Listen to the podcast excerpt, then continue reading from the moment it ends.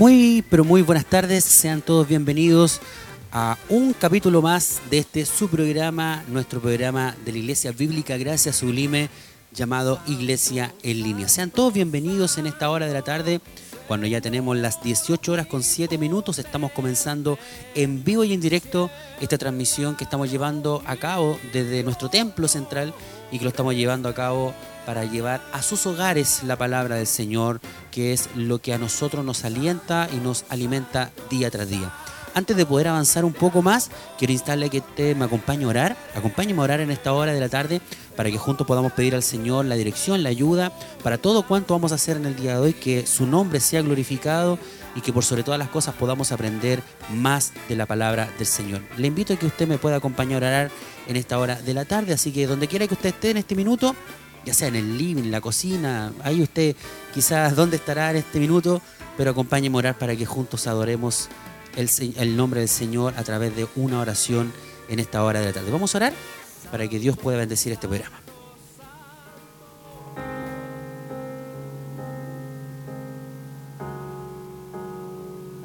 Dios amado, bendito Señor, te damos gracias en esta hora de la tarde por tu inmenso amor, por tu inmensa misericordia. Señor, te damos gracias porque una vez más usted ha placido, le ha placido, Dios amado, en tu soberanía, darnos este tiempo, este privilegio de poder estar a la luz de la Escritura, Señor amado.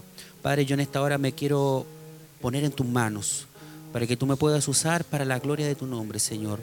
Queremos, Señor, que tu palabra sea expandida en el día de hoy. Queremos que tu palabra sea medicina, que sea consuelo para muchos de aquellos que están necesitando, Señor, en este día.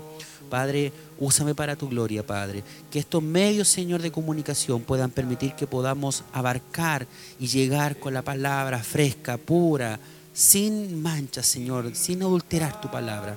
Ayúdanos, Padre. Bendice a cada uno de tus hijos, tus hijas que estarán viendo este programa en este día de hoy, Señor. Aquellos que verán, Señor, este programa a través de las diferentes plataformas, aquellos que escucharán también, Señor, bendícele a ellos también. Por misericordia te lo pedimos, en el nombre de Cristo, nuestro amado, bendito y dulce Salvador. Amén y amén.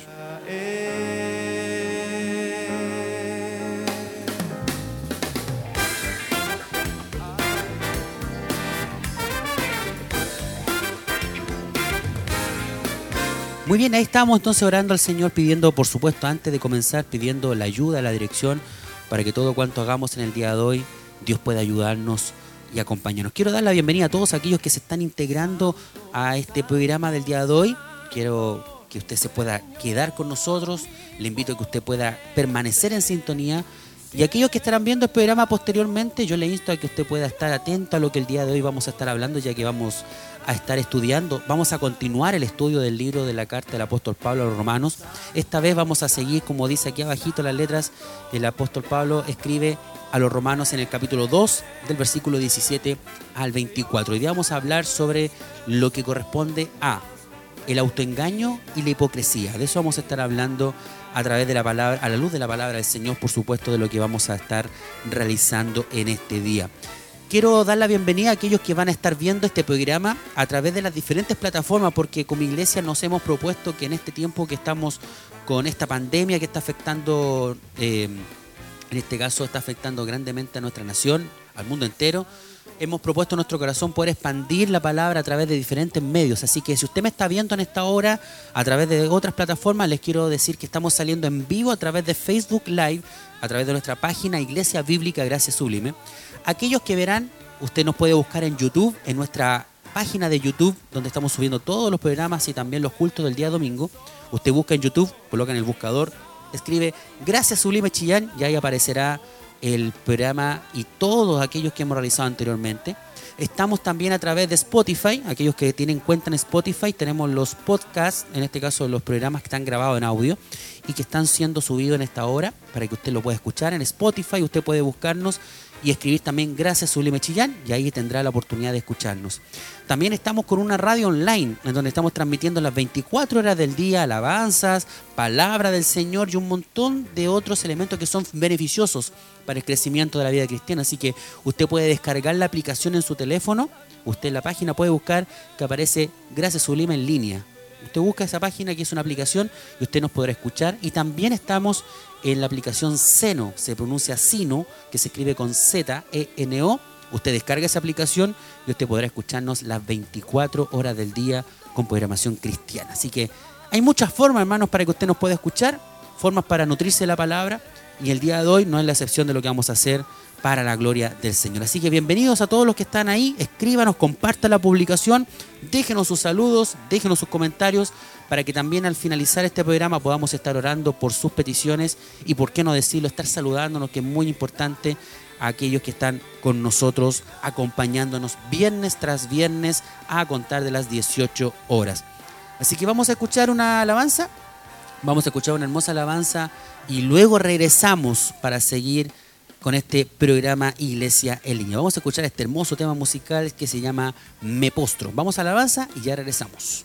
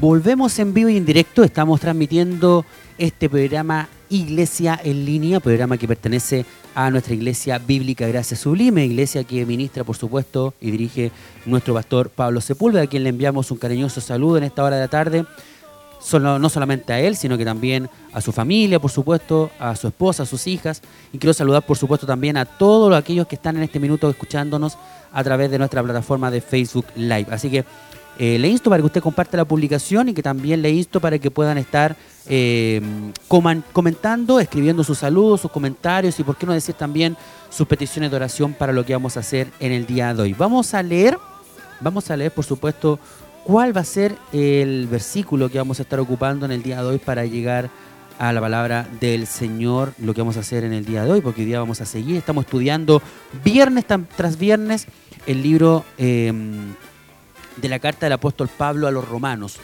Ya vamos por nuestro octavo capítulo donde hemos estado realizando, hermanos queridos, un hermoso estudio referido a estos hermosos pasajes de la palabra del Señor, donde por mi parte he sido bendecido, hemos podido aprender mucho de la palabra del Señor pero creemos de que el día de hoy también el Señor tiene una hermosa enseñanza que entregarnos a todos nosotros. Así que un saludo cariñoso a todos aquellos que están ya eh, siendo parte de nuestro programa. Quiero saludar, por supuesto, a mi familia, a mi esposa, a mis hijos, a mi madre, a mi padre, a mi hermano, a todos aquellos que nos están viendo. Eh, veo por aquí también que está en línea eh, nuestra hermana, una amiga de años, nuestra hermana Jennifer Chávez, así que un saludo para ella, para su madre, padre también y sus hermanos. Que Dios les bendiga grande, grandemente. Vamos a leer el pasaje de la palabra del Señor en el día de hoy. Quiero que usted pueda buscar conmigo, por favor, libro de Romanos. Libro de Romanos.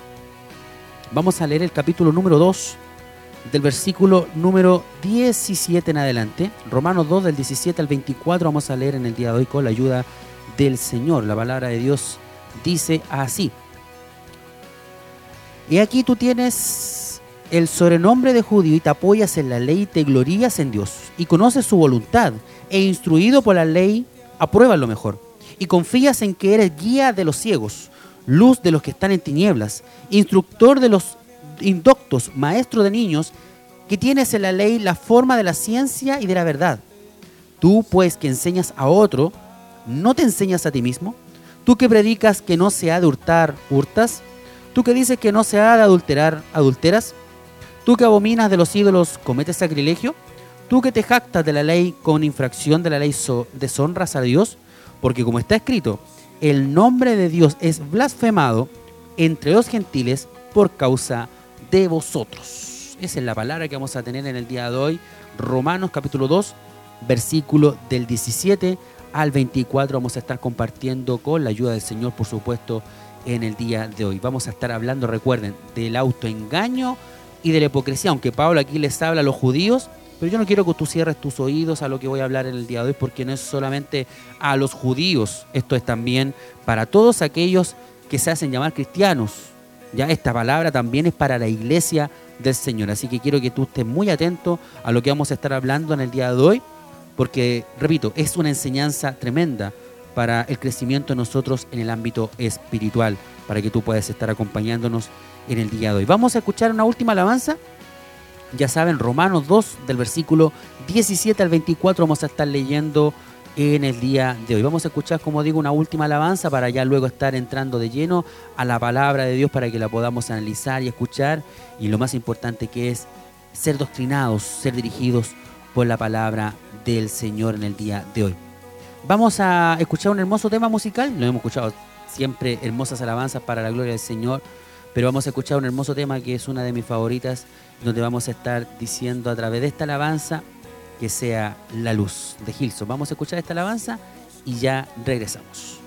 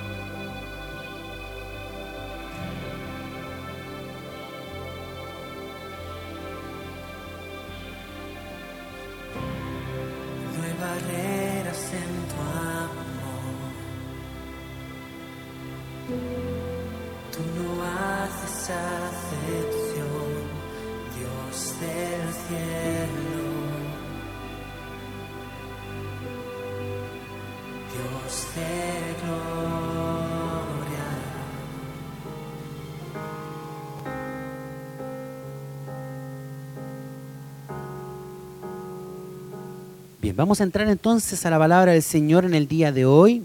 Repito, sean todos bienvenidos a este programa donde estamos estudiando el libro de la carta del apóstol Pablo a los romanos. Recuerden que la cita bíblica del día de hoy está en Romanos capítulo 2 del versículo 17 al versículo 24, que es lo que vamos a estar leyendo en este programa del día de hoy.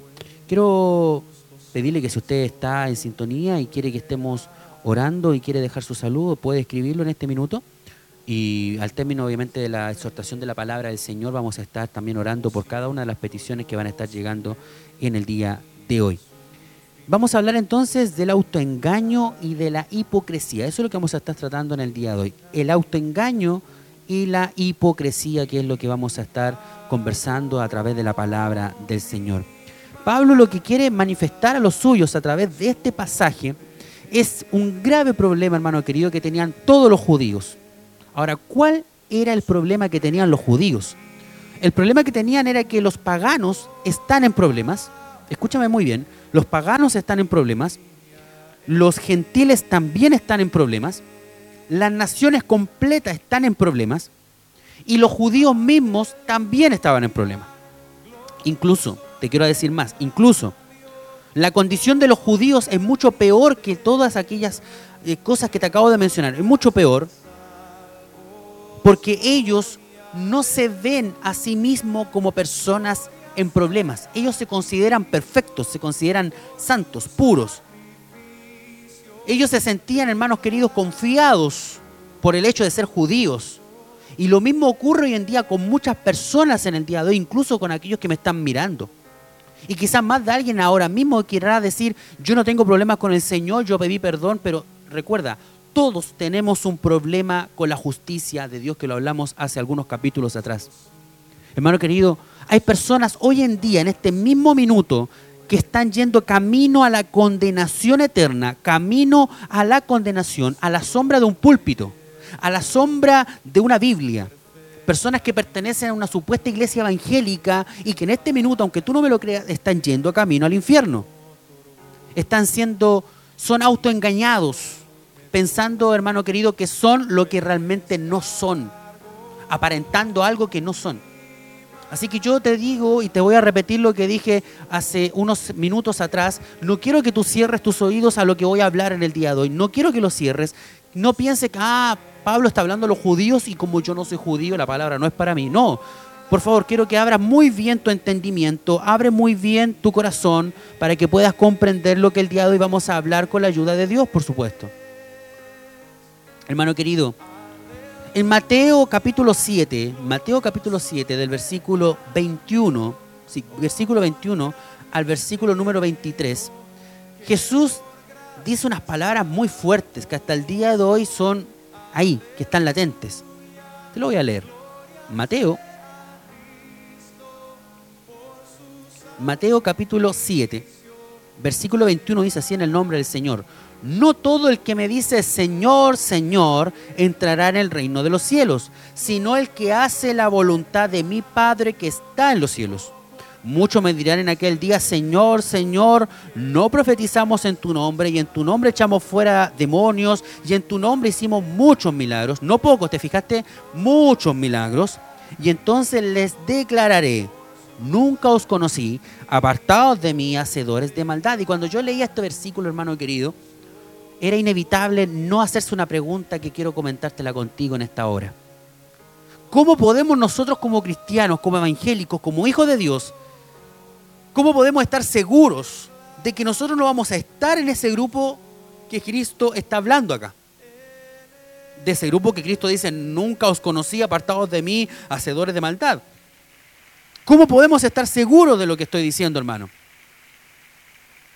Hermano querido, que mueren algunos con la convicción incluso de que van a recibir un veredicto favorable cuando estén frente al tribunal de Dios y resulta que se van a encontrar con la triste realidad de que han sido engañados toda su vida, de que estaban engañados toda su vida.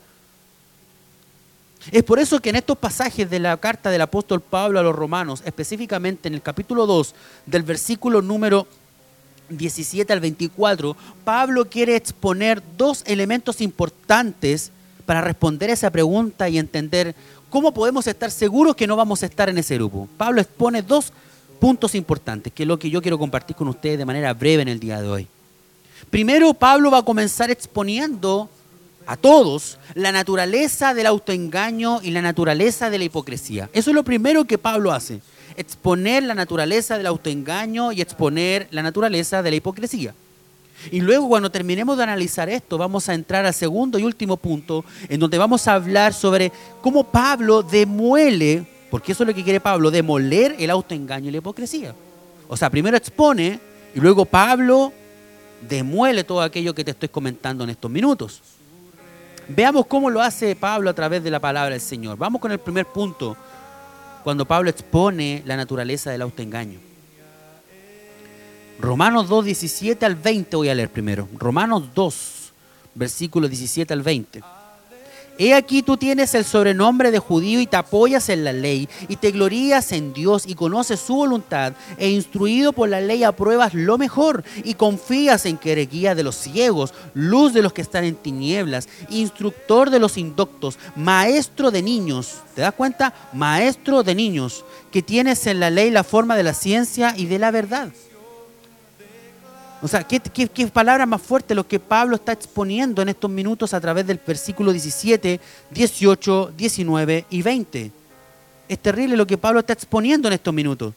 ¿Por qué te lo digo, hermano querido? Porque Pablo lo que está diciendo acá, ojo, voy a hacer un paréntesis. Pablo era judío, recuerda eso por favor. Compáralo con las palabras que Pablo está diciendo en estos minutos. Recuerda que Pablo era judío, Así que Pablo aquí está enumerando una serie de privilegios que los judíos tenían. Por eso lo hecho de ser judíos. Lo que Pablo está exponiendo acá es una serie de privilegios que los judíos tenían por ser judíos, hermano querido. Y cada uno de estos privilegios era real. Cada uno de estos privilegios era real, no era inventado. Era así como la palabra del Señor le expone en esta hora. Es por eso que hoy en día nos encontramos a través de muchas iglesias a través de, todo el mundo de personas que disfrutan supuestamente algunos privilegios cuando en realidad no le pertenecen a ellos sus privilegios. Un ejemplo de esto es lo que ocurre con los políticos. Los políticos piensan que están sobre la ley, pero en realidad ese privilegio no les corresponde a ellos. Pero en este caso de lo que te estoy comentando, hermano querido, es un privilegio o privilegios que los judíos sí tenían los judíos tenían estos privilegios que te estoy comentando en Romanos 2, versículo 17 al 20. Son privilegios reales. A lo largo de los años, por muchos años los judíos han tenido que vivir bajo un estigma que es muy difícil. Han sido rechazados a lo largo de toda la historia, pero quiero que pongas atención a este punto, hermano querido, hermana querida. Pero en los días de Pablo, cuando Pablo escribe esta carta y habla del pueblo judío, la situación era muy diferente. ¿A qué te refieres, hermano Julio? Te lo voy a explicar rápidamente. Yo digo que era diferente porque ser judío era motivo de orgullo. Ser un judío era motivo de orgullo. Es por eso que Pablo nombra el primer beneficio hablando a esta persona judía imaginaria, porque le habla, he aquí, tú tienes el nombre. Le habla a una persona imaginaria, no dice el nombre, no dice eso, pero Pablo le habla a una persona imaginaria. Y mira, por favor, lo que dice acá. Primer punto, primer beneficio que Pablo menciona, el beneficio de ser judío. He aquí, tú tienes el sobrenombre de judío. O sea, lo que Pablo está diciendo en este primer versículo es claramente algo muy importante. Oh, tú te sientes orgulloso, tú te sientes honrado. Y se glorían, te glorías por pertenecer a la nación escogida de Dios. Te glorías, te sientes orgulloso por ser descendiente de Abraham. Y eso está bien, se sentían orgullosos de un derecho que les pertenecía. Tú llevas lo que está diciendo Pablo, te lo voy a parafrasear un poco. Pablo está diciendo, tú llevas ese nombre con orgullo, dice Pablo. Con orgullo dice, soy judío. Mira lo segundo que dice Pablo, segundo beneficio, ya dijimos, llevas con orgullo el nombre de judío. Veamos lo segundo. Y te apoyas en la ley, en el mismo versículo. Y te apoyas en la ley. ¿Te fijaste? Versículo 17. Te apoyas en la ley. De todas las naciones de la tierra, solo a ellos, a los judíos, Dios les había revelado la, ley en el, monte Sinaí, en el monte Sinaí a través de Moisés. Y eso tú lo conoces y yo también esa historia la conozco. Ellos eran los únicos que tenían la ley revelada de Dios. Así que Pablo va a decir más adelante, que lo vamos a ver en algunos capítulos más adelante, en el capítulo 13 específicamente de Romanos, que Pablo dice que esa era una de las ventajas de ser judío y lo dice, parafraseando, a ellos se le había confiado la palabra de Dios. ¿A quién? A los judíos. Los judíos se le había confiado la palabra del Señor. Ya llevamos dos beneficios importantes. El sobrenombre de judío, que se sentían con orgullo. Lo segundo era que ellos apoyaban en la ley y tenían el beneficio porque Dios se lo había revelado. Y mire lo que dice a continuación el tercer punto y te glorías en Dios. Sigo en el versículo 17 por si acaso, hermano. Y te glorías en Dios. Hermanos, esto no es malo. No, no pienses eso. Incluso el profeta Jeremías, el profeta Jeremías en el Antiguo Testamento dice lo siguiente, Jeremías 9, 23 al 24, así dijo Jehová, no se alabe el sabio en su sabiduría, ni en su valentía se alabe el valiente, ni el rico se alabe en sus riquezas, mas alábese en esto el que se hubiere de alabar. ¿En qué? En entenderme, en conocerme, que yo soy Jehová, que hago misericordia, juicio y justicia en la tierra, porque estas cosas quiero, dice Jehová. Entonces, no tiene nada de malo que los judíos se gloriaran en Dios. Por eso Pablo expone eso. Y te glorías en Dios. No tiene nada de malo eso. ¿Te das cuenta? Ya llevamos tres beneficios que tenían los judíos. Tres beneficios. Vamos al cuarto beneficio. Cuarto beneficio. Y conoces su voluntad, dice el versículo 18. Y conoces su voluntad. Recuerde que Pablo le está hablando a los judíos. Y conoces su voluntad. Hermanos, el mundo está sumido en un mar de relativismo, pero tú conoces, le dice Pablo, pese a que todo está como turbio, pero tú conoces la voluntad de aquel que creó el mundo. Hermano, eso es un gran privilegio de los judíos. Y es un gran privilegio que también tú y yo tenemos el poder conocer la voluntad de Dios. ¿Y cuál es la voluntad de Dios, hermano Julio? La voluntad de Dios que está revelada en su palabra. Y ese privilegio lo tienes tú y los judíos también lo tenían. Vamos con el siguiente, el quinto privilegio. Mire lo que dice el quinto privilegio instruido por la ley apruebas lo mejor. Sigo en el versículo 18. Instruido por la ley apruebas lo mejor. Le sigue hablando a los judíos.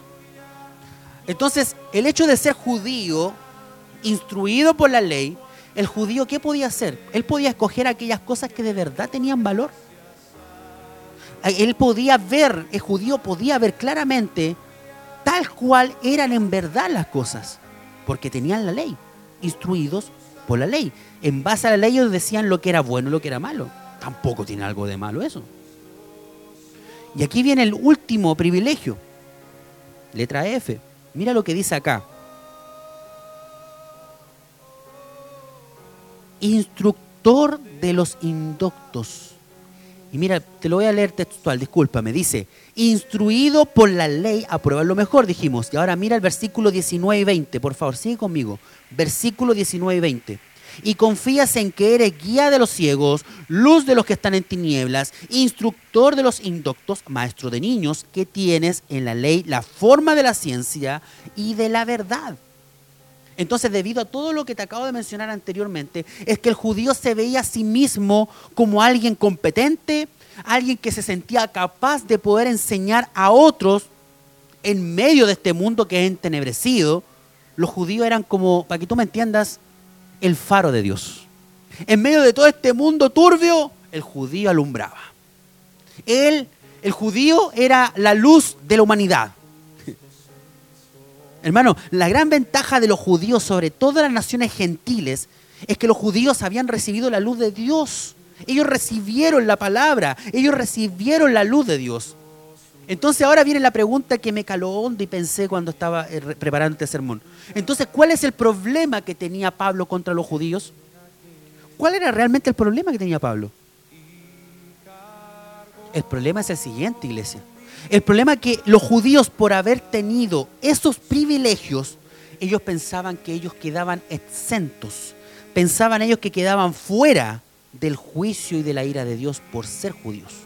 Por todo lo que te acabo de mencionar, de estos seis ejemplos, los judíos decían, ah, nosotros vamos bien, nosotros no vamos a merecer la ira, no merecemos el juicio de Dios. Ellos decían, nosotros somos el pueblo escogido, aquellos que Dios escogió de la eternidad para nosotros, así que nosotros estamos fuera. Así que ellos veían esos privilegios que tenían por ser judíos como que fueran un refugio, una cueva que los cuidaba, hermano querido, del desastre, los libraba del desastre cuando tuvieran que enfrentarse ante el tribunal de Dios. Ah, nosotros somos judíos, no vamos a caer en el juicio. Dios nos va a salvar de esto. Hermano, quiero que recuerden algo que Pablo dice también unos versículos más atrás. Pablo trata de demostrar siempre a través de Romanos 1, 16, 17, habla de que la necesidad del Evangelio, dice, es universal, es para todo. Por favor, mira lo que dice Romanos 1, 16, 17, te lo voy a leer textual, dice así, porque no me avergüenzo del Evangelio, porque es poder de Dios para salvación de quién? De todo aquel que cree. ¿A quién? Al judío primeramente y también al griego. O sea, está diciendo al judío, pero también es para aquellos que son inconversos porque en el Evangelio la justicia de Dios se revela por fe y para fe, como está escrito, más el justo por la fe vivirá. Así que todo el mundo, no solamente tu iglesia bíblica Gracia Sublime, no solamente yo por estar conduciendo este programa, necesitamos el Evangelio. Esto es universal. Mira lo que dice Romanos 3, 21 al 23. Póneme mucha atención a este pasaje. Romanos 3 del 21 al 23. Pero ahora, ¿te acuerdas lo que acabo de leer? Ahora, aparte de la ley, cuando dice que la justicia de Dios se ha revelado por fe y para fe, más justo por la fe vivirá, ahora aparte de la ley se ha manifestado la justicia de Dios testificada por la ley y por los profetas. Sigo leyendo. La justicia de Dios por medio de la fe en Jesucristo para todos, ojo con esa palabra, para todos los que creen en Él, porque no hay diferencia, por cuanto todos pecaron, no dice los judíos, tampoco dice los inconversos, por cuanto todos pecaron y están destituidos de la gloria de Dios, hermano querido. Entonces, desde Romanos 1 al 18, Romanos 1, 18 a Romanos 3.20, por favor, poneme atención en esto, Romanos 1, 18 a Romanos 3.20, ¿qué hace Pablo? Pablo explica por qué tú y yo necesitamos ese evangelio de salvación. ¿Por qué lo necesitamos? Hermano, Pablo está diciéndote la respuesta. Necesitamos ese evangelio, como dice Romanos 1, 16, 7, ese evangelio de poder. El evangelio es poder de Dios. ¿Y para qué? ¿Para salvarnos de qué? Porque tú y yo tenemos problemas con la justicia de Dios. Incluso los judíos, pese a todos esos privilegios, ellos también tenían un problema con la justicia de Dios. Mi hermano y mi hermana, no quiero instarte algo, pero quiero que escuchen muy bien. No descanses en tus privilegios espirituales. No descanses en aquellos privilegios que Dios te ha dado, porque ninguno de ellos te librará en el día del juicio. Nadie, hermano querido, va a ser salvo por haber nacido en un hogar cristiano. Como dicen, ah, mi hijo es cristiano, entonces él se va a salvar igual. No, hermano, no pienses que por el hecho de haber nacido en un hogar cristiano o criarte debajo de las bancas vas a ser salvo. Nadie va a ser salvo por haber asistido durante años a una iglesia donde se predique fielmente la palabra de Dios. Hermano, nadie va a ser salvo por tener una buena doctrina. Nadie se va a salvar por tener buena teología del conocimiento de Dios. Nadie se va a salvar tampoco por una confesión de fe y mucho menos por la conducta moral que tú tengas. Así que hermano, no confíes en tu esfuerzo, no confíes en eso, ni trates de obedecer la ley de Dios porque es imposible. Cristo sí la pudo cumplir. Tú no lo vas a cumplir. Hermano, los privilegios que Dios te ha dado a ti se convierten en una maldición cuando lo intercambiamos o lo sopesamos por la persona de Cristo. Incluso aquellos cristianos verdaderos, lo voy a decir entre comillas, aquellos cristianos verdaderos pueden caer fácilmente, hermano querido, en esa trampa.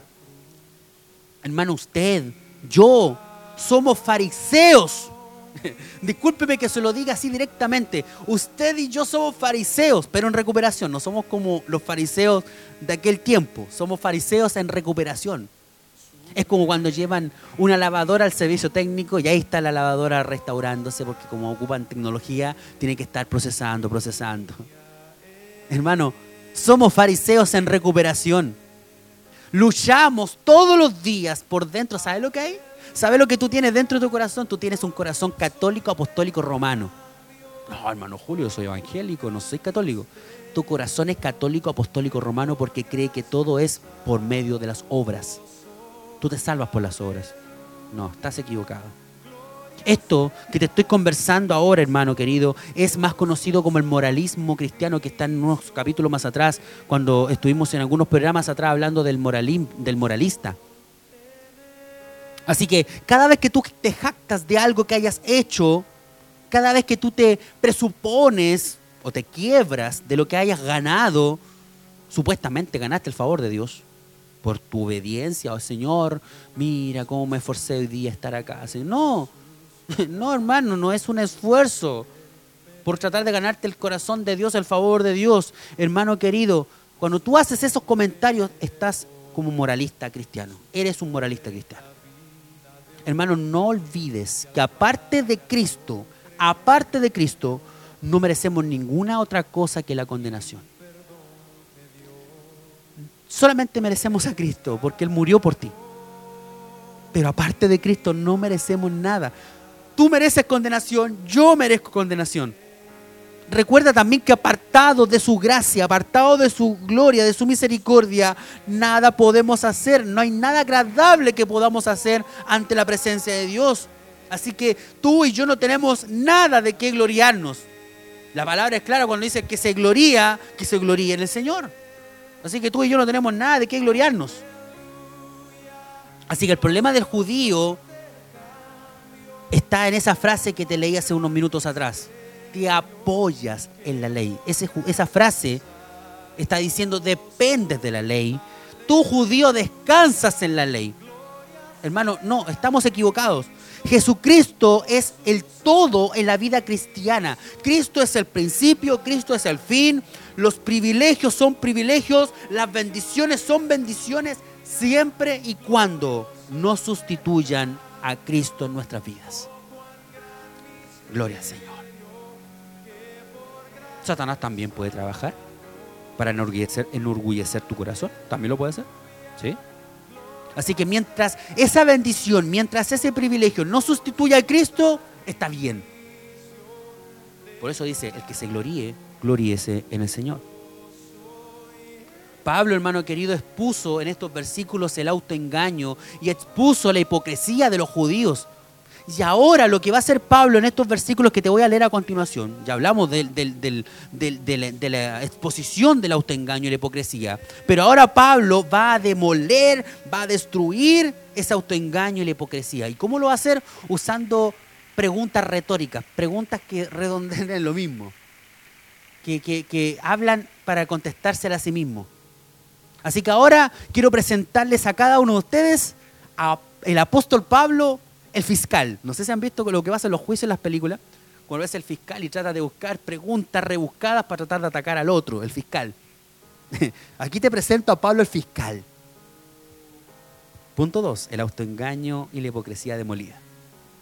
Mira lo que comienza diciendo Pablo en Romanos 2, versículo 21. Mira cómo comienza hablando Pablo.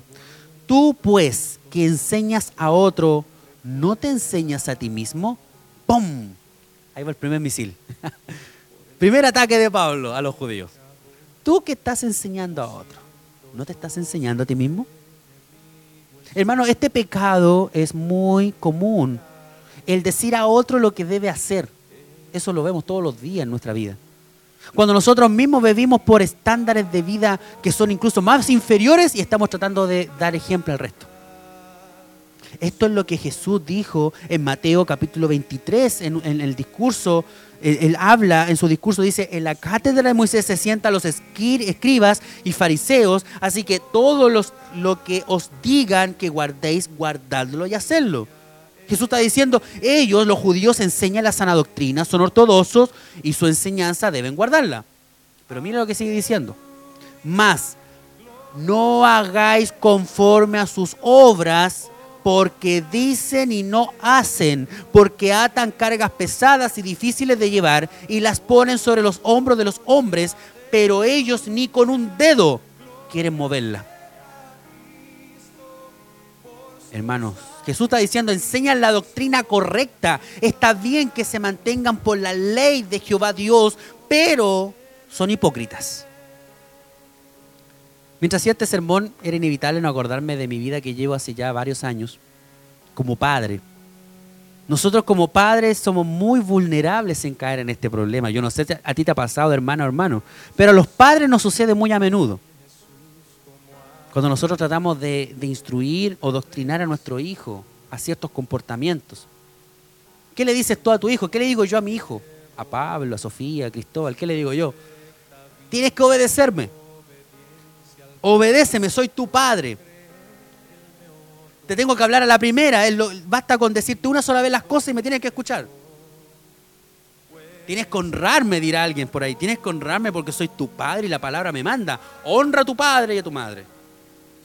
Pero yo pensaba y decía en esos minutos cuando yo he retado a mi hijo, les he dado una llamada de atención. Yo pensaba y decía, tendremos nosotros como padres, primero yo, tendré yo como padre esa misma diligencia de obedecer y de honrar también a mi Padre Celestial, porque yo soy su hijo.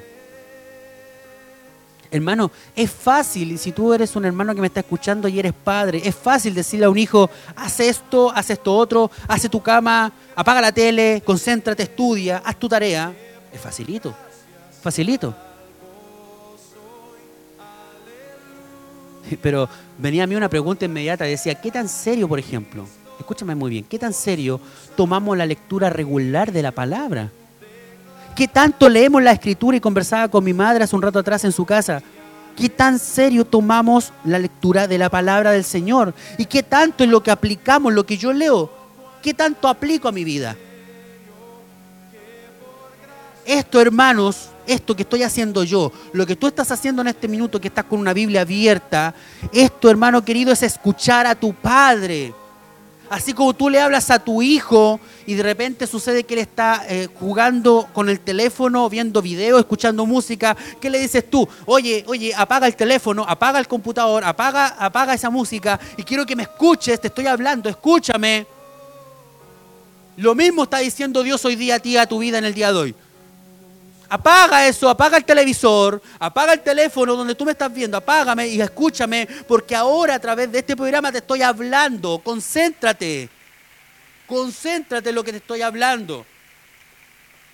Y no me escuches, va a decirse el Señor, no me escuches solamente para aparentar y, y- mandar y subir fotos de que, oh, leí mi lectura devocional del día de hoy. No, escúchame para hacer lo que leíste, no oidores, hacedores de su palabra. Es muy común ocupando las redes sociales donde nosotros, los predicadores, a través de nuestro pastor, mi persona y otros hermanos y predicadores más, estamos apartando esta hora de trabajo en donde podríamos estar comiendo, podríamos estar disfrutando con nuestras familias, pero estamos apartándola para qué? Para llevarte la palabra del Señor a través de toda esta emergencia, pero estamos llevándote la palabra del Señor. Y ahora yo te estoy instruyendo a través de ella para que tú te concentres. Hermano, el programa no dura más allá de una hora 15 minutos. Los domingos cuando se, se, transmite el culto, te estamos pidiendo una hora de atención a la palabra, una hora de atención a la alabanza, porque el Señor te está hablando. Tuviste todo el día para hacer lo que tenías que hacer. Oh, pero justo hoy día tenía que hacer, hermano Julio, no lo pude ver. No quiero captar audiencia por número. Quiero que tú me escuches para que aprendas de la palabra.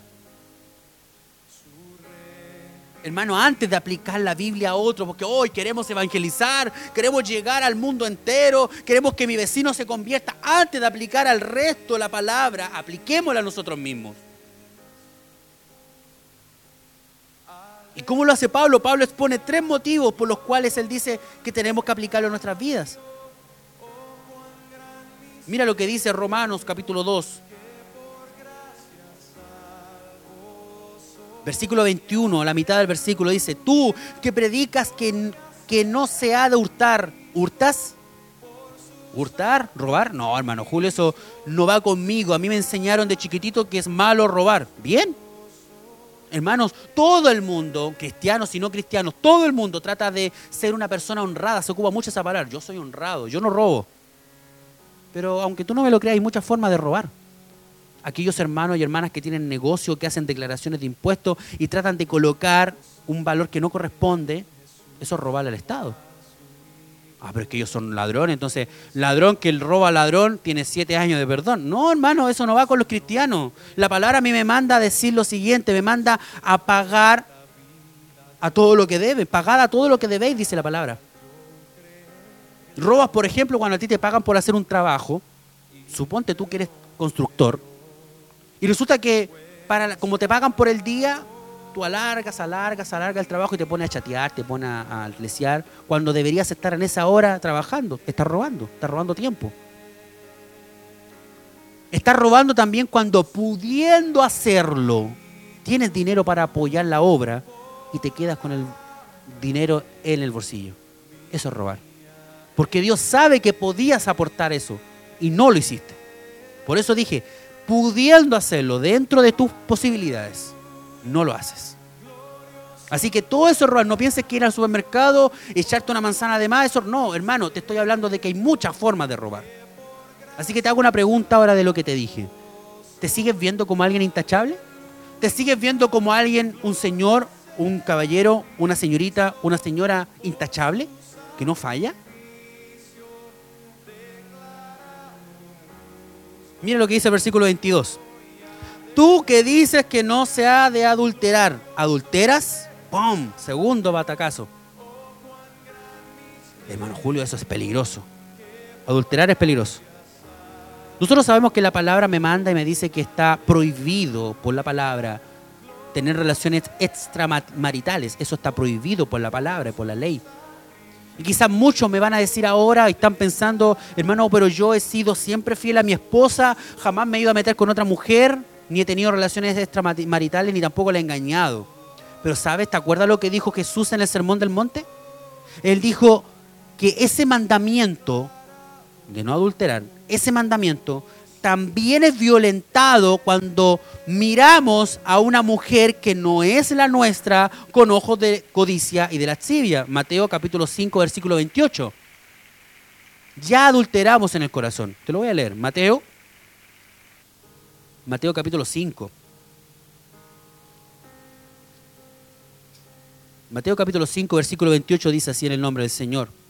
Pero yo digo que cualquiera que mira a una mujer para codiciarla, ya adulteró con ella en su corazón. Por tanto, si tu ojo derecho te es ocasión de caer, sácalo y échalo de ti, pero mejor, pues mejor te es que se pierda uno de tus miembros y no que todo tu cuerpo sea echado al infierno. Así que, y en, aquellos días, quiero aclararte algo, en aquellos días de Pablo, no tenían ampliamente el acceso a la epidemia que tenemos hoy en día de la pornografía. Pablo no tenía este acceso como lo tenemos hoy en día. Pablo, él- Pa- Pablo se apartaba de esto que era la epidemia de tener pornografía a través de las redes sociales. Hoy en día incluso la pornografía la puedes ver a través de las redes sociales, a través de la televisión, a través de páginas web que está al alcance de todos.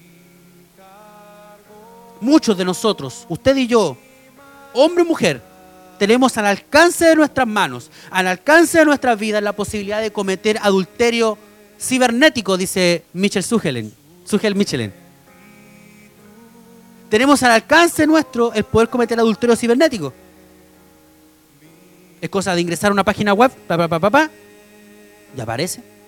Hoy en día tú puedes estar navegando en cualquier red social, página web que a ti te guste, y resulta que de la nada te aparece un- un- una publicidad y es pornografía. Los virus que se, se meten a los teléfonos, ahí aparecen. Está al alcance de todos. Así que te sigues tratando como alguien intachable que no ha cometido adulterio. Nunca se te han ido los ojos por mirar a alguien al lado.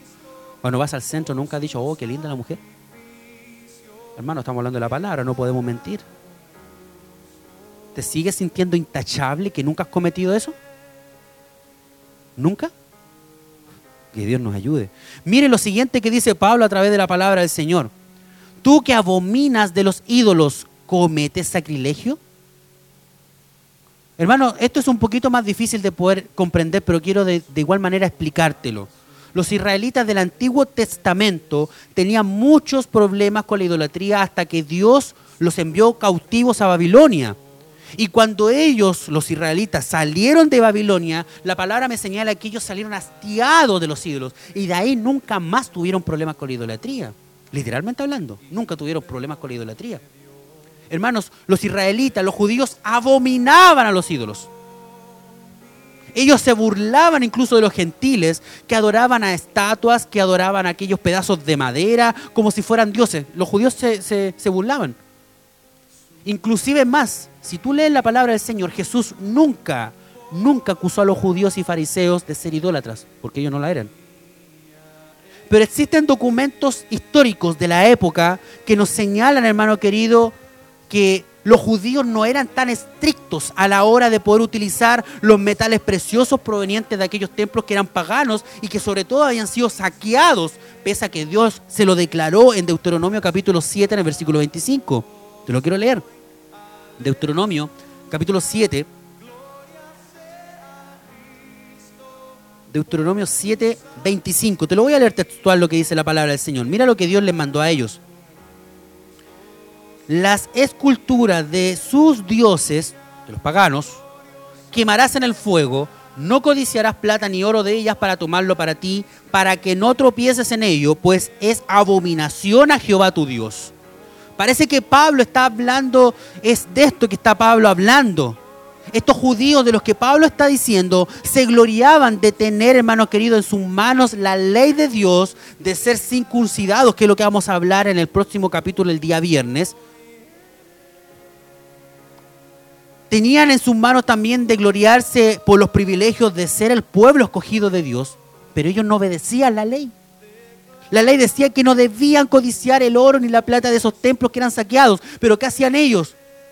Tomaban el oro, tomaban la plata, la derretían y creaban otros elementos que eran al altar de Dios.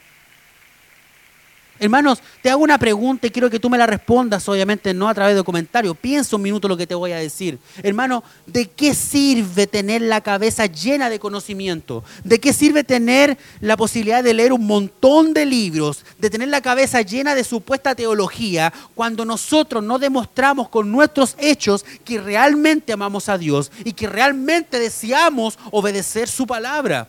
¿De qué sirve? Hermano, cuando nosotros hacemos esto, realmente mostramos el amor que realmente tenemos de Dios. Mira lo que Pablo, voy a- ya voy terminando, hermano. Voy a Romanos 2.23. Romanos 2.23, Pablo dice ahora, tú que te jactas de la ley, con infracción de la ley deshonras a Dios. Hermano, cuando amamos a la ley de Dios, amamos al Dios de la ley. ¿Te acuerdas de ese salmo precioso? El salmista, ¿qué es lo que dice? Oh, cuánto amo yo, oh Jehová, yo tu ley. Cuánto amo tu ley, le dice el salmista en aquel salmo maravilloso. Oh, cuánto amo yo tu ley. No es que él fuera legalista, no es que era moralista, hermano. Él amaba al Dios que salió del corazón de la ley. Oh, cuánto amo, hermano. Esto debería ser para nosotros. Amo, es un deleite estar en tu palabra, es un deleite escudriñar, es un deleite conocerte, Señor. Pero para muchos es un agobio. Escuchaba el otro día el, culto, el, programa del pastor Hernán Sepúlveda de Ñuble Alto, y me quedó algo muy grabado. Y él dijo al inicio del sermón, hermano, por favor no te vayas, no te desconectes, porque suele pasar de que uno entra a predicar y como que los hermanos se van. Y eso sucede. Tú comienzas a predicar y los hermanos empiezan a ir uno a uno. Y se meten nuevamente a la página y ven, ah, habrá terminado para escuchar una alabanza. No, hermano, debe ser un deleite escuchar la palabra. Deberíamos decir igual que el salmista, oh Dios, cuánto amo yo tu ley.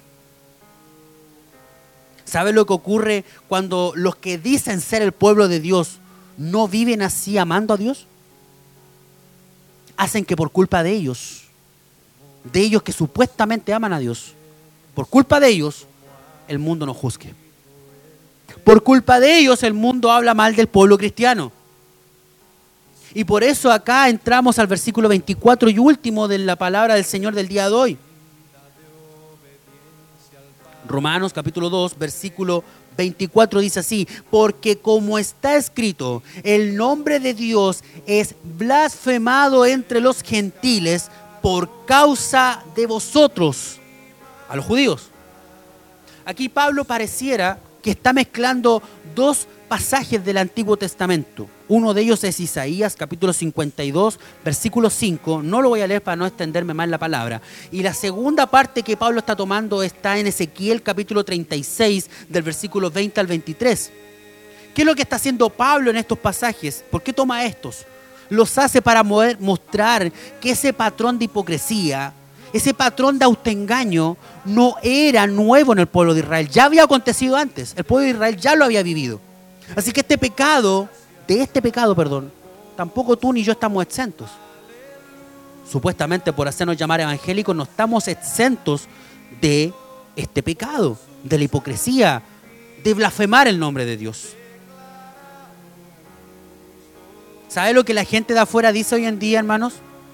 La gente de afuera está diciendo, ¿de qué sirve? ¿De qué sirve un Cristo que realmente no transforma? Mira, mira este otro. ¿De qué sirve ese Cristo que supuestamente transforma y este que se hace llamar evangélico cristiano sigue igual? Ma- Hermano, eh, eh, pastor, siervo, quien, o hermana, quien quiera que me está viendo en esta hora, quiero que medites en una pregunta que te voy a hacer. ¿Qué piensan sobre Cristo las personas que te conocen a ti íntimamente? Escucha muy bien la pregunta. ¿Qué piensan de Cristo aquellas personas que te rodean a ti en tu círculo familiar? ¿Qué piensan de Cristo esas personas? ¿Qué decimos nosotros cuando hablamos con ellos? Hoy Cristo es mi Salvador, Cristo es mi Redentor y lo decimos a gran voz. Pero eso es evidente cuando te ven a ti, es concordante. Hermano, no, no, no estamos pidiendo una vida perfecta porque no, no vivimos perfectamente, pero sí a través de la palabra me manda a tener una vida coherentemente correcta. Hermano, aquel que ha sido salvado a través de la muerte de un Salvador como Cristo debería demostrarlo delante de todos, tomando en serio el pecado, aun cuando pecamos, arrepentirnos. Eso hacen los creyentes. Los creyentes cuando pecamos, pe- vamos a la planta del Señor, pedimos perdón. Cuando se da cuenta, cuando nos damos cuenta, y me incluyo, de que mi vida pecaminosa ha afectado a alguien. Me siento mal y voy a la rodilla, voy a la planta del Señor y le pido perdón. Hermano querido, cuando nosotros nos hacemos cristianos, cuando nos convertimos en evangélicos, adoptamos una tremenda responsabilidad. Nuestros prójimos que están alrededor de nosotros, que nos están mirando todos los días, están observando cómo vivimos, están observando qué hacemos. Tú caes una vez y esa persona, la vecina, el vecino, te juzga para siempre. Hermano, nosotros tenemos una gran nube de testigos alrededor nuestro desde el día que te hiciste llamar cristiano. Hermanos, la gente va a juzgar a Dios, y discúlpame que ocupe esa palabra, no me gusta, pero quiero que entiendas el punto. El mundo va a juzgar a Dios de acuerdo a lo que vean en ti. ¿Entienden lo que te estoy diciendo? Ellos no van a juzgar porque no leen la palabra. Ellos no hablan de un Dios que no conocen. Ellos ven a Dios reflejado en ti. Ellos van a juzgar a Dios de acuerdo a tus obras. Gloria al Señor para siempre. Por eso Santiago, capítulo 2, 18, cuando también escuchaba a mi pastor Hernán Sepúlveda que tomaba parte de este pasaje, Santiago escribe y dice, muéstrame tu fe sin las obras. Muéstrame tu fe sin las obras. ¿Y qué día agrega esto? Y yo te voy a mostrar mi fe por mis obras. Hermano, porque una fe sin obra es muerta. Una fe sin obras es una fe muerta. ¿Cómo voy a decir que creo en Dios si mis obras no reflejan esa fe?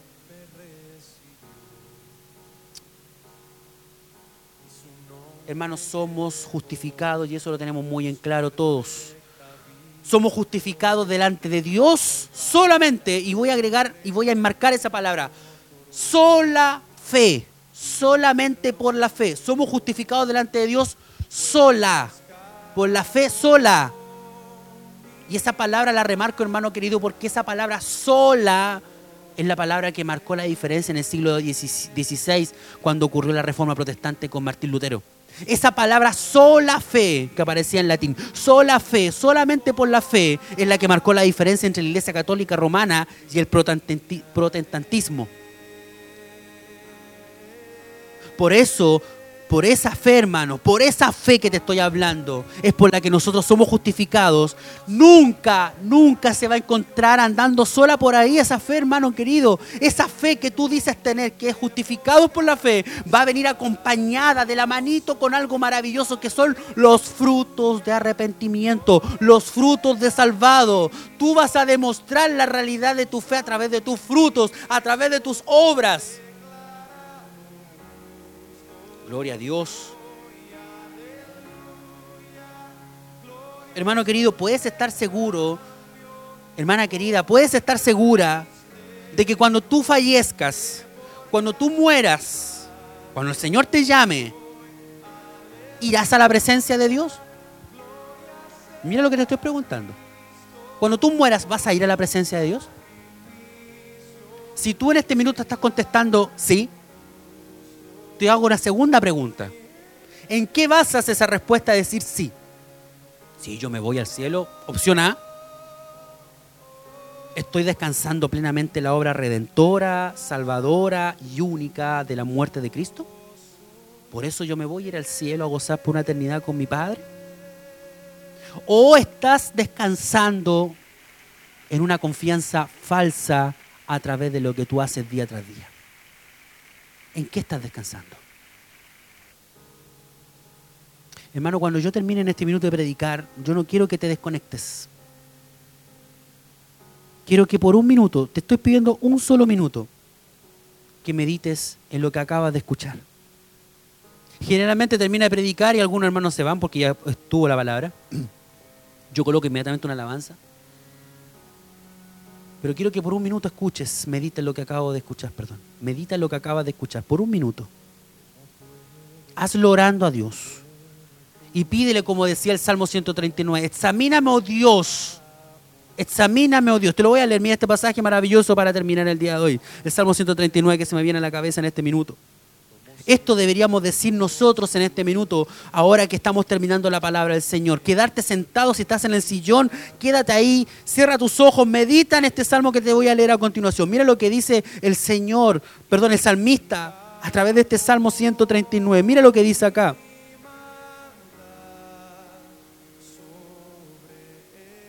Versículo 23. Examíname, oh Dios, y conoce mi corazón Pruébame y conoce mis pensamientos y ve si hay en mí camino de perversidad y guíame en el camino eterno, Señor. Debería ser capaz en esta hora de decir, Señor, yo soy malo, yo soy un pecador, yo caigo todos los días, pero Señor, examíname en esta noche, Señor, examíname a través de tu palabra. Ve si en mí hay algún camino malo, Señor. Ve en mí si hay camino de perversidad, Señor, ve en mí si mi corazón es correcto ante ti. Pruébame, conoce mis pensamientos, Señor. Ese debería ser nuestro clamor ahora. No Señor, gracias porque estoy cumpliendo tu palabra. No, hermano, Arrepiéntete en esta noche. Pídele perdón al Señor. Pídele al Señor que te ayude a analizar tu vida, que te ayude a analizar tu corazón. Examíname, oh Dios, decía el salmista. Examíname, oh Dios, y conoce mi corazón, Señor. Entra, entra, Señor, y mira mi corazón. Prueba, Padre, prueba en esta hora si hay en mi camino de perversidad. Y si lo hay, cosa que es así, si lo hay, Guíame a través de tu palabra en el camino eterno. Padre eterno, te damos gracias. Una vez más hemos escuchado tu palabra, Señor. Hay autoengaño en nuestros corazones. Hay hipocresía. Hay envidia, Señor. Necesitamos de ti, Señor. Queremos decir las mismas palabras que dijo el salmista. Examíname, oh Dios. Examíname, oh Dios. Mira mi mente, mira mi corazón y ve si hay en mí camino de perversidad.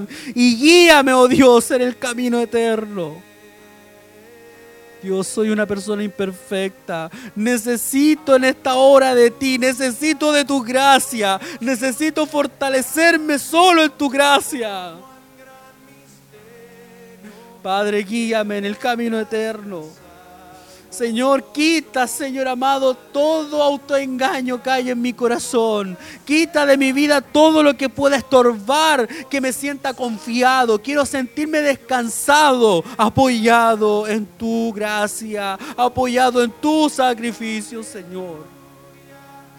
Gracias, Padre. Bendice a mis hermanos que han visto este programa, Señor. Aquellos que han escuchado tu palabra, que sean bendecidos, Señor. Limpia mi corazón en esta noche, Señor. Perdóname, Padre. Señor amado, encamíname, Señor, a través de tu palabra. Señor, necesitamos ser vestidos de tu gracia y ser dirigidos por tu presencia. Gracias te damos, Señor. Nos entregamos en tus manos para la gloria del Padre, del Hijo y del Espíritu Santo. Amén amén, Señor.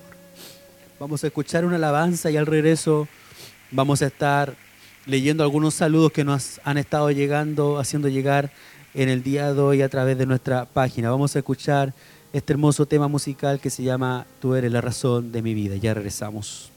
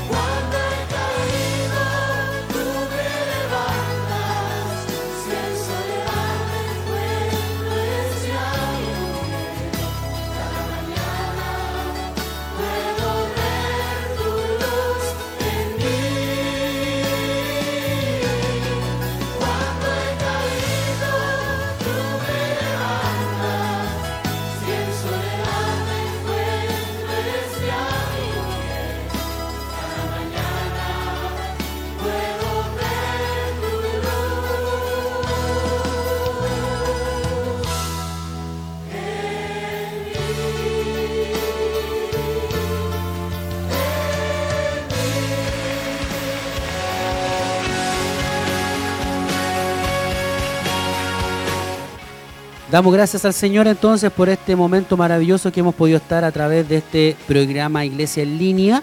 Quiero saludar a los hermanos que han dejado sus saludos en este día. Así que, primero que todo, quiero saludar al pastor, hermano y pastor Alejandro Lagos, eh, pastor de la iglesia en Chillán Viejo. Eh, así que él nos escribe bendiciones, hermano Julio Fuentes Sepúlveda, hermosa palabra. Muchas gracias a mi pastor Alejandro, que Dios le bendiga a usted grandemente también junto a su esposa, familia y su ministerio también, que Dios les bendiga grandemente también a través de nuestro pastor. Tiene una radio, eh, Radio Shalom, si no me equivoco, en Chillán Viejo. Así que Dios también le bendiga en 100.1, si no me equivoco, de Chillán Viejo, para que usted también le escuche. eh, palabra también del Señor todos los días. Así que un abrazo cariñoso para usted, hermano, y pastor también, amigo Alejandro Lagos. Eh, nuestro pastor nos escribe, pastor Pablo Sepúlveda. Muchos saludos a todos nuestros hermanos, Julito. Que la gracia del Señor sea con usted y con todos nuestros hermanos que están viendo y que van a ver el programa. Gracias por poder escuchar palabra del Señor. Así es, mi pastor. Gracias también a usted por su apoyo y por estar también eh, junto a nosotros en el programa del día de hoy. Nuestra hermana Ide Concha nos escribe también, hermano Julito, bendiciones. Saludos de parte del hermano Orlando, muchas bendiciones junto a toda la iglesia en general. Gracias, mi hermana Ide, por estar siempre junto a nosotros. Un abrazo cariñoso para mi querido hermano también Orlando y para usted también, por supuesto. Nuestro pastor Hernán Sepúlveda está con nosotros también, que está fielmente cada viernes. Nos escribe bendiciones, Julito, excelente programa. Así que muchas gracias, mi pastor Hernán, por estar con nosotros. Que Dios también le bendiga a usted. Mañana nuestro pastor Hernán, si lo quieren seguir, pueden escucharlo mañana sábado.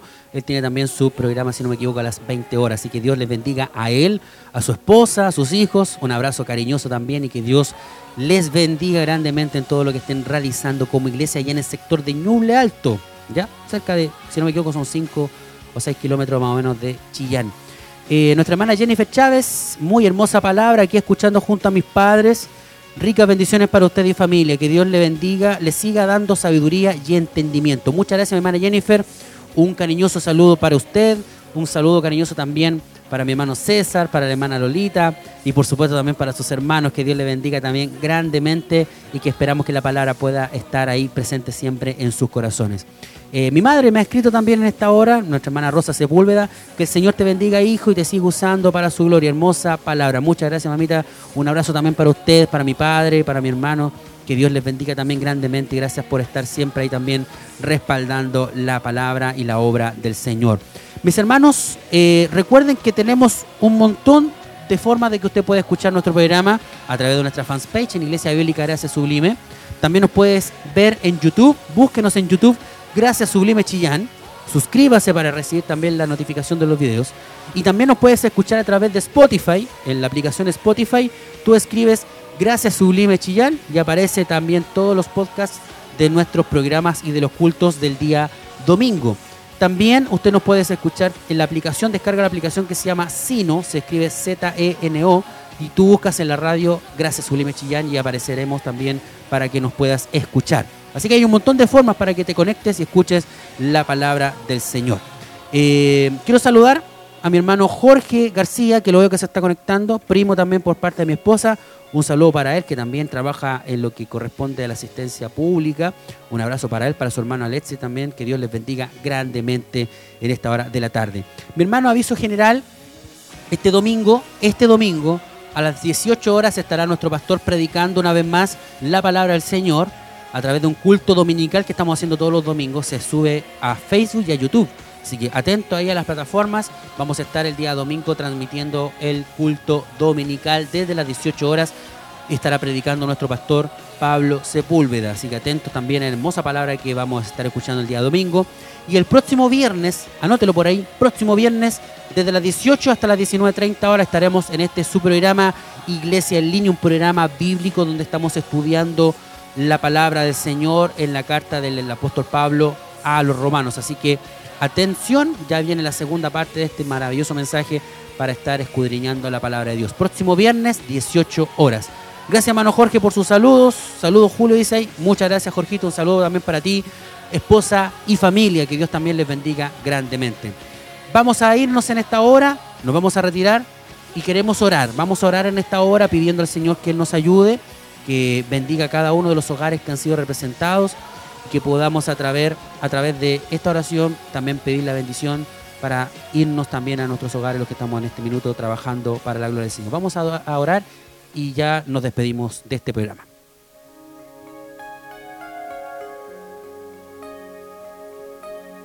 Señor amado, te damos gracias por este momento maravilloso que hemos podido estar en tu palabra, Señor. Hemos leído, hemos exhortado tu palabra y hemos sido bendecidos a través de ella, Señor. Padre de la gloria, te ruego que tú bendigas cada uno de los hogares, Señor, principalmente partiendo por nuestro amado pastor Pablo. Bendícele a él, su esposa, sus hijos, Señor amado, para que también sean en esta hora fortalecidos a través de ella. Padre, te rogamos también una bendición especial sobre todos aquellos que han podido ver este programa, aquellos que han escuchado tu palabra, aquellos que verán este programa con posterioridad, Señor, bendíceles a ellos, Señor amado. Te ruego por nuestros pastores que han estado ahí pendientes de este programa, por nuestro pastor Alejandro, por nuestro pastor Hernán, por sus esposas, por sus familias, por sus ministerios, que sean también bendecidos, Señor, en esta hora. Padre, bendice a cada familia, aquellos que verán este programa, Señor, bendícenos por misericordia. Y te rogamos también que tú bendigas mi vida. Señor amado, llévame a mi hogar, Señor, sin ninguna novedad. Guárdame en el regreso, Señor, para que ser protegido y bendecido bajo tu mano de misericordia. Te rogamos tu bendición, dada en el nombre de Cristo, nuestro amado bendito Salvador. Amén y amén.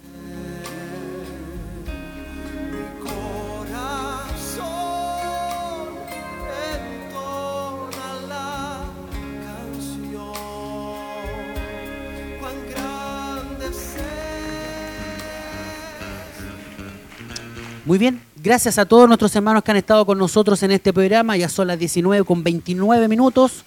Gracias por estar en nuestra sintonía. Recuerden, síganos en Facebook, Iglesia Bíblica Gracias Sublime, y en YouTube, Gracias Sublime Chillán. Síganos, suscríbase para escuchar todos nuestros programas. Y también en Spotify, Gracias Sublime Chillán. Así salimos para que estén con nosotros.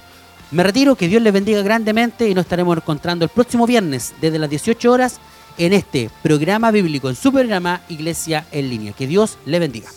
El Señor las estrellas creó y su luz limitó. ¿Quién sino el Señor sol y luna formó, movimiento les dio. ¿Quién sino el Señor hace la lluvia venir, trueno tus obras grandes son. Dios